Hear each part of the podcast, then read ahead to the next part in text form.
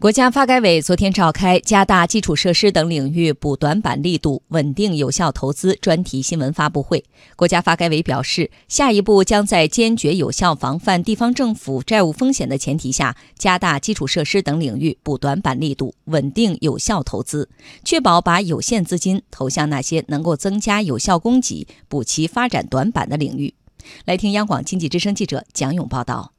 今年以来，我国固定资产投资结构不断优化。例如，制造业投资增速持续回升，一至八月，制造业投资同比增长百分之七点五，其中高技术制造业投资增长百分之十二点九，装备制造业投资增长百分之九点二。不过，值得注意的是，一至八月，我国基础设施投资增长百分之四点二，增速比去年同期下降十五点六个百分点。国家发改委投资司副巡视员刘世虎说。要加大基础设施领域补短板力度，防止投资增长后劲不足。基础设施投资增速放缓，新开工项目大幅回落，反映出投资增长后劲不足，需要加大基础设施领域补短板力度，稳定有效投资。刘世虎说，在当前形势下，做好稳投资工作，对于稳定经济增长、发挥投资对优化供给结构的关键性作用，具有重要意义。当前经济运行稳中有变。外部环境发生明显变化，稳定有效投资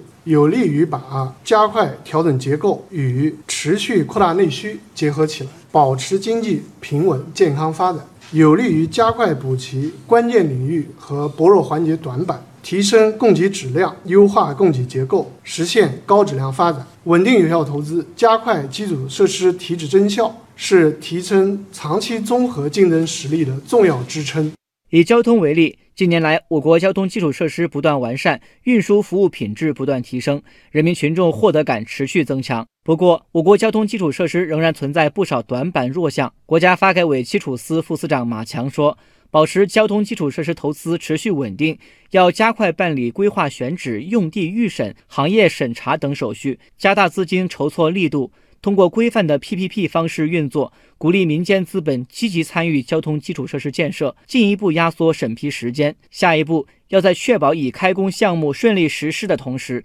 力争年内再新开工一批重大项目，强化明后年项目储备。加快推进包头至银川、和田至若羌、湖州至苏州至上海等铁路的项目建设，启动一批国家高速公路网的带贯通路段，实施武汉至安庆六米水深航道等航道治理整治工程，力争实施乌鲁木齐机场的改扩建工程、韶关机场军民合用工程以及新建菏泽丽水机场等重大工程。国家发改委投资司副巡视员刘世虎强调，要对政府投资加强规范管理，坚持精准发力，稳定有效投资。地方政府建设投资应当量力而行，充分考虑地方财政承受能力和政府投资能力，严格落实项目建设条件，区分轻重缓急，科学有序推进，严禁建设政绩工程、形象工程，坚决防范化解地方政府隐性债务风险。